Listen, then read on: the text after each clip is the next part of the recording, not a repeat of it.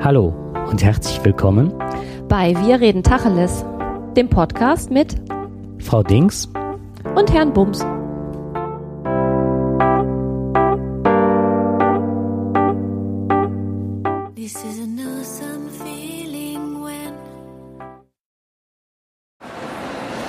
Ja. Ja, hallo zusammen. Hallo zusammen.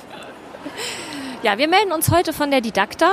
Ähm, eigentlich hatten wir ja vorgehabt, nicht zu podcasten, aber der Jakob war so geistesgegenwärtig, das Mikro mitzunehmen und auf dem Weg zur Messe hatten wir so viele Ideen, was man mal so gucken könnte, dass wir gedacht haben, wir machen jetzt heute mal eine andere Sendung. Ja, genau. Und wir wollen euch gleich mal so ein bisschen hier unsere Eindrücke schildern und das, was wir hier so wahrnehmen. Genau, und außerdem werden wir mal ein Augenmerk darauf haben, was denn so die Genderpädagogik uns zu bieten hat oder was es hier überhaupt so Interessantes zum Thema Gleichberechtigung auf der Bildungsmesse für uns zur Verfügung stellen wird. Und ansonsten schauen wir mal. Ich bin auf jeden Fall gespannt und werde mein Lieblingsprodukt, wenn ich es denn gefunden habe oder das, was mir am besten auf der Messe gefällt, werde ich euch daran teilhaben lassen. Ja, und was mich ganz neugierig gemacht hat, ich habe gesehen, dass die Bundeswehr hier vor Ort ist. Und hast du es auch schon gesehen, den Stand? Ja, habe ich. Ich habe es gestern in der äh, Heute-Show gesehen. Ja, wir, okay. Äh, vielleicht gehen wir da gleich mal gucken. genau.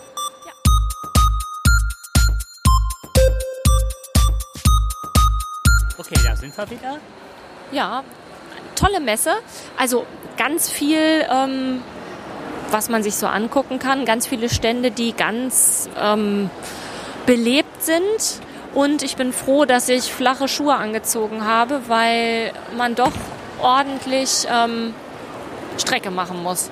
Ja, und nicht nur Strecke, sondern auch, äh, ja, ich bin gerade so richtig geflasht von den Leuten, die hier so rumlaufen. Und ich habe manchmal das Gefühl, wie soll ich das in Worte fassen? Die Pädagogen sind schon ein äh, Völkchen für sich. Und Genau. Man, und manchmal frage ich mich selber, ob ich da tatsächlich zugehöre. Und du? Ja, so ähnlich geht's mir auch. Außerdem haben wir etwas ganz Wichtiges für diese Messe vergessen. Das scheint die Messe der Rollkoffer zu sein. Also dieser Trend ist bis jetzt, glaube ich, an mir vorübergegangen, aber alles, was irgendwie im Bildungssystem arbeitet, zieht einen Rollkoffer hinter sich her oder schiebt ihn neben sich. Die neuen Koffer, die werden alle geschoben. Ähm, ich habe jetzt mehrere Modelle studieren können. Ähm, Oh, nee, stimmt nicht. Ich sehe gerade, es gibt auch Kisten, die man hinter sich herziehen kann, wo man seinen Rucksack drin unterbringen kann. Ja, ich weiß nicht, wo davon der Vorteil ist, aber auf jeden Fall fehlt uns definitiv ein Rollkoffer. Ja, und ich finde, dass man die Leute wirklich einordnen kann oder zumindest den Versuch starten kann, an welcher Schulform Ja, unsere Kollegen hier, Kolleginnen alle arbeiten. ja. Manche sind auch tatsächlich thematisch organisiert. Die haben vorher noch passende T-Shirts sich drucken lassen, so wahrscheinlich, damit sie sich besser erkennen Oh. können. Und die haben einen farblichen Rollkoffer. Das war eben die Gruppe, glaube ich, fünf Damen, alle im hellblauen T-Shirt So ist es, genau. mit einem ja, stilisierten Kind hinten drauf, glaube ich, war das. Ja, war bestimmt irgendwie Kita oder ähm, Ja, wir sind wir, Kindergarten. wir hören gerade auf zu sprechen, weil Ja, er weil ein Alukoffer. ein, ein großer Alukoffer ist gerade an uns vorbeigezogen und auch ein Einkaufskorb auf Rollen. Also sowas, wie man schon mal in ähm, gut sortierten Rewe-Supermärkten findet, so äh, Körbe, die man hinter sich herziehen kann, die gibt es auch, um da ähm, Sachen reinzutun und die man so mitnehmen kann.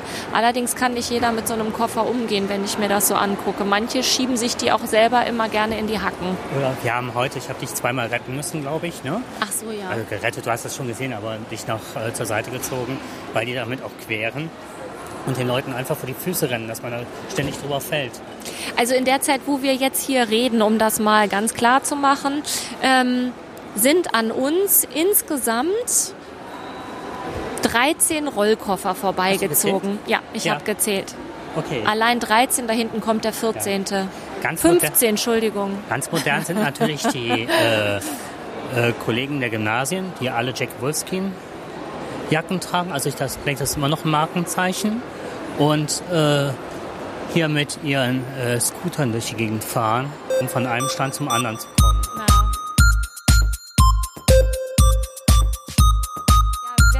jetzt mal auf dem Weg zur Bundeswehr machen und fragen da mal nach, was denn die Gleichberechtigung der Frau in der Bundeswehr zu bieten hat.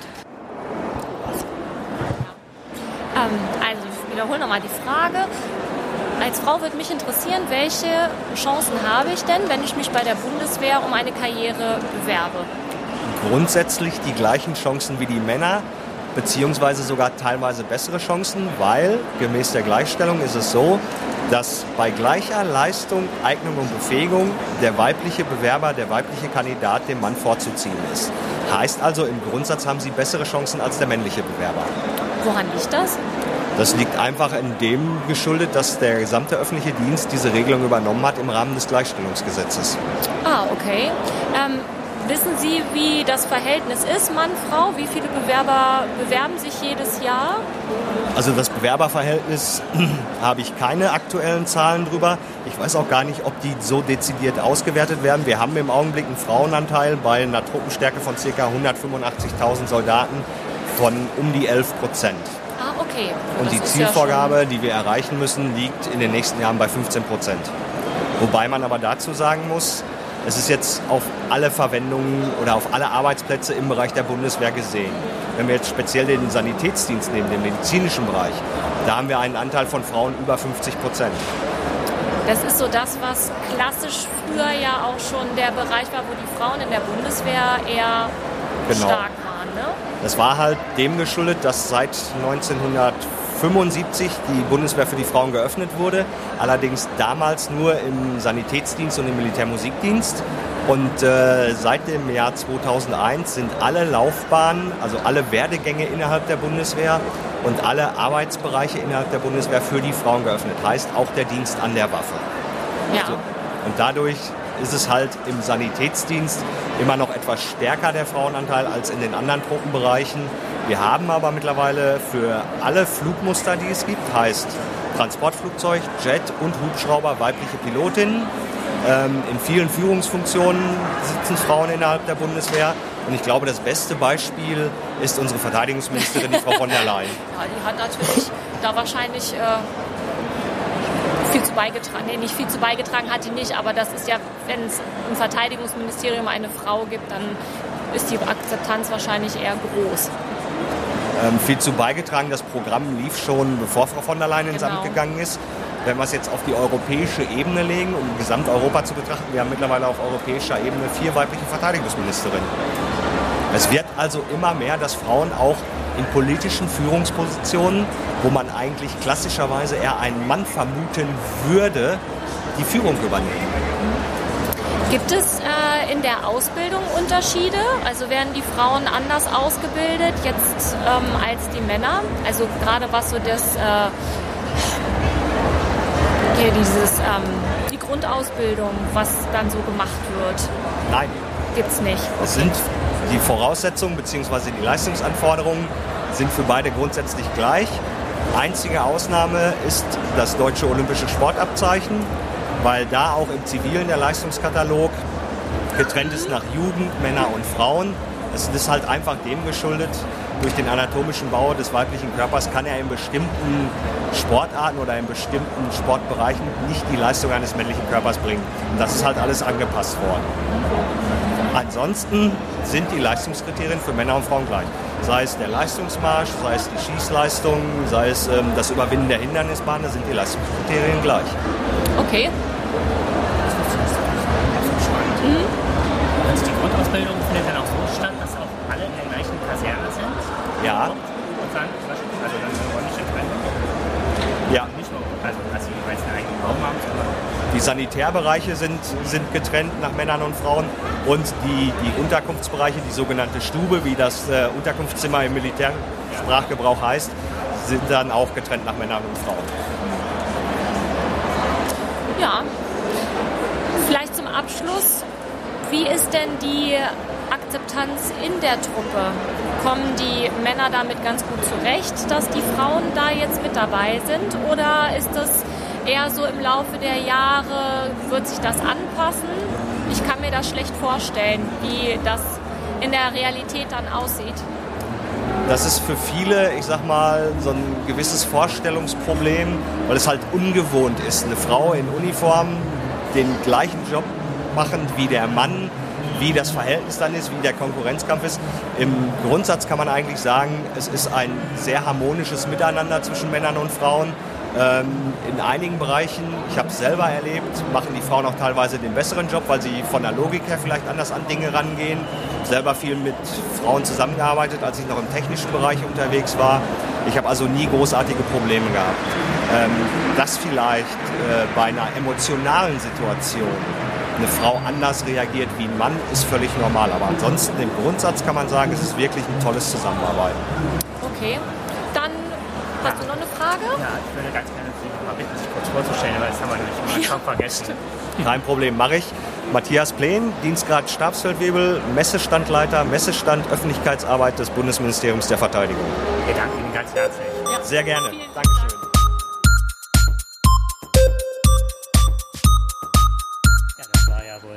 Fantastisches Interview. Wir haben zwar lange anstehen müssen, Ja, wir haben ein bisschen gewartet, weil äh, die Bundeswehr da großen Andrang hatte, aber die waren super nett und ähm, haben uns gleich ganz bereitwillig auch, äh, standen die zum Interview zur Verfügung. Und der nette Herr, der da als Gesprächspartner für uns ähm, zur Verfügung stand, der war, ja, fand ich total klasse, wie die das gemacht haben. Ja, genau. Äh, ich bin gerade erstaunt. Moment. Die vom Anfang des Interviews, die beiden mit ihren, fahren gerade wieder mit ihren Scootern an uns vorbei. Man hat schon fast das Gefühl, man müsste winken, ne? Auch sehr beliebt sind die Würfelstände. Ja, Wahnsinn. Das ist Ja. der Hammer, ne? Das, es gibt also Stände, die nur Würfel verkaufen für alle möglichen Spiele. Ja, aber mein absolutes Highlight, mein absolutes Highlight auf dieser Messe waren nicht die Würfel, sondern die ganzen Stifte. Wir haben äh, Stifte entdeckt, die vorne so eine Pinselspitze haben, wo man halt extrem gut mit zeichnen kann. Und wir werden das bestimmt für unsere Sketchnotes ausprobieren. Also das ist quasi mein Lieblingsprodukt von dieser Messe. Das ist dieser Pinselstift. Ja. Ist wirklich toll. Ich Ja. War, ja, von der, ich bin ja ein wenig technikaffin und ich bin, was, äh, was hier die ähm, Technik anbetrifft, doch sehr enttäuscht. Das sind so die üblichen Sachen, was weiß ich, Whiteboards und hast du nicht gesehen. Aber äh, erschreckend fand ich heute zu sehen, dass Lego auf dem Stand war und hat dann für Kinder angeboten, irgendwelche Bausätze, äh, wo die Bedienungsanleitungen vorge bei denen die Bedienungsanleitungen vorgegeben waren, aber Ja. nicht in Faltform, sondern Auf dem, auf dem Pad, also Auf auf, dem dem iPad. iPad. Ähm, wobei, also die Bauanleitung, die gab es ja früher auch vorgefertigt. Ich erinnere mich an diese, weiß ich nicht, DIN A2 großen Blätter, die irgendwie auf Hosentaschenformat zusammengefaltet waren. Die musste man dann ausfalten früher und dann waren die durchnummeriert. Und da ist es so ähnlich, nur dass du dir die Anleitung runterlädst und dann quasi immer eine Seite weiter wischt. Das fand ich jetzt gerade ein bisschen enttäuschend. Wobei ich nicht weiß, wie man dann diese Mobilität da noch reinbringt. Also es muss ja, Ja. irgendwo auch noch einen Elektronikbausatz da Ja. mitgeben, ne? Wobei, wenn ich das richtig verstanden habe, musste man irgendwelche, ja, wie so Lego-Steine zusammenziehen und dann auf Play drücken. Also, das wurde ganz heiß beworben als Education. Education Lab oder was. was, ja. Was auch immer. Und das war im Grunde, waren das, äh, ja, Bausätze, Bausätze. mit Elektronikteilen, die man an ja, die richtige Stelle setzen musste. Faltpläne im Grunde, ne? wie du eben schon sagtest. Die Bauanleitung, was früher auf Papier war, hatten die Leute jetzt auf dem iPad. Also es war keine besondere Innovation. Ja, was ich ganz cool fand, war auch, ähm, an manchen Ständen gab es so große Planspiele, dass man ähm, so bestimmte Aufgaben erledigen musste und dann wurde dann hinterher, hatte man, also man hatte dafür eine bestimmte Zeit und dann konnte man das quasi dann mit, und die wurden die Gruppen zusammengeführt und mussten das dann ausführen. Das fand ich auch ganz spannend. Also es gab viele spannende Sachen, aber auch ganz viel wo ich dann gedacht habe, ach Mensch, ne? Ja. Also enttäuschend fand ich halt, dass wie viele, dass ganz viele äh, Buchverlage hier auf der Messe sind, aber im Grunde nur das ausstellen, was man sich auch im Internet anschauen kann, nur bei Amazon bestellt. Ja. Das ist schade gewesen. Und was mir auffällt, halt äh, die Mehrzahl der Besucher sind weiblich. Das Ja, man, aber das ist ja auch im Bildungsbereich ist das das, ist ja. nicht äh, erstaunlich. Ne? Nee. Mhm. Ja. Ja, das sind so unsere Eindrücke. Wir können einfach nur sagen, jetzt, äh, wenn wir unsere Füße ins kalte Wasser stecken, werden die mit Sicherheit dampfen. So ist es. Ja, und ich bin froh, dass es jetzt nur in Köln war und dass wir dafür jetzt nicht bis Stuttgart hätten fahren mussten, weil dann wäre ich etwas enttäuscht. Ja, aber das geht mir jedes Mal so, dass ich mit großen Erwartungen fahre und im Grunde hat man vieles von dem, was man hier anfindet, äh, kann man tatsächlich sich wesentlich bequemer im Netz auf dem iPad angucken, wenn man auf dem Sofa sitzt. Was ich jetzt ähm, bemerkenswert fand, war, so zur Genderpädagogik an sich habe ich jetzt gar nicht so viel gefunden. Also das Einzige, was ich halt interessant fand, war, dass es doch teilweise an den Ständen immer noch die Unterschiede gibt zwischen Mädchenspielzeug und Jungsspielzeug, was ganz klar durch farbliche Kennzeichnungen zu entdecken ist. Das ist aber eher die Ausnahme. Ja. Ganz viel zu Motorikspielen haben wir gefunden. Ja, wir haben auch noch äh, mit einer Dame gesprochen, da werden wir eventuell später nochmal drauf zurückkommen, die genau, uns ja. zum Genderpädagogik äh, noch äh, einiges erzählt hat. Vielleicht hast du gerade mal Ja, ich habe das hier. Das ist äh, Engagement Global und zwar Genau. ist das eine eigentlich ein ähm, eine Insti Initiative, das Wort habe ich gerade Genau. gesucht, eine Initiative der, aus, ähm, aus dem Bildungsbereich, die aber eigentlich mehr vernetzen. Also es geht darum, verschiedene Initiativen zu bündeln und Kontakte herzustellen. Und jetzt muss ich mal gerade nachgucken. Ähm, Wobei unsere Idee ist, wenn wir Ansprechpartner dazu finden, dass wir uns da mal an äh, die Organisation wenden, da sehr, sehr viele Leute aus äh, Entwicklungsländern zurückkehren und Ja. dann halt in dieser Vernetzung arbeiten, um ihr Wissen weiterzugeben, vielleicht an Menschen, die das auch machen wollen, Mhm. beziehungsweise hier auch äh, Netzwerke aufbauen wollen. Genau, das ein ist hier Punkt dieses ist, Bildung äh, trifft Entwicklung, Globalisierung zum Anfassen. Genau. So und unterstützt wird das Ganze vom Land NRW, Ja. wobei die auch ähm, bundesweit tätig sind. Ja, wobei wir erfahren haben wohl, dass NRW mit zu den größten Trägern gehört. Und Ja. zwar ist das äh, Ähm, von der Bundes- Bundeszentrale für Bundesministerium für wirtschaftliche Zusammenarbeit und Entwicklung. genau. Die werden halt ähm, ordentlich unterstützt. Wobei in Nordrhein-Westfalen ordentlich unterstützt. Das Deswegen stimmt, ja. sind wir hier wohl mit, äh, haben wir die meisten Gruppen, ich glaube, was war es, 3000 oder so? Allein in NRW. die Einzelgruppen, die darunter zusammengefasst Ähm, Also werden. ich habe im Kopf behalten, dass es 24 verschiedene Ansprechstationen gäbe, Richtig, in, genau. allein in Nordrhein-Westfalen und dass man sich die zur Information einladen kann, um einen Überblick darüber zu bekommen, ähm, welche Initiativen zur Entwicklungspolitik gerade aktiv sind. Und die haben das nochmal unterschieden in mehrere Bereiche und ein Bereich von mehreren war eben auch äh, die genau. Ja. So und da ist dann die Frage, oder was heißt die Frage? Ähm, die Frau war sehr ja kooperativ und äh, klar. Die haben ja auch als Ziel, sich zu vernetzen. Und ich denke, wenn man mit denen Kontakt aufnimmt, das wäre mal ganz spannend, die einzuladen. Aber das werden wir dann mal sehen. ja, auf jeden Fall werden wir uns bemühen. Genau. Gut. Ja, das sind unsere Eindrücke von der Messe und nochmal von unserer Seite vielen Dank an den netten Herrn von der Bundeswehr, dass der bereitwillig so nett Auskunft gegeben hat und vor allen Dingen auch so spontan ohne Termin. Ja. Das fand ich schon klasse. und uns noch in einen Nebenraum gelotst hat, einen Besprechungsraum, dass wir da wirklich eine äh, störungsfreie Aufnahme hinbekamen. Das fand ich Genau. auch nochmal weitblickend. Ja, Gut, und unser nächstes Thema ist dann wie gewohnt in einer Woche. genau. Dann wünschen wir euch äh, Eine Eine gute, schöne Zeit. eine gute Zeit, genau. Bis dann. Bis, tschüss.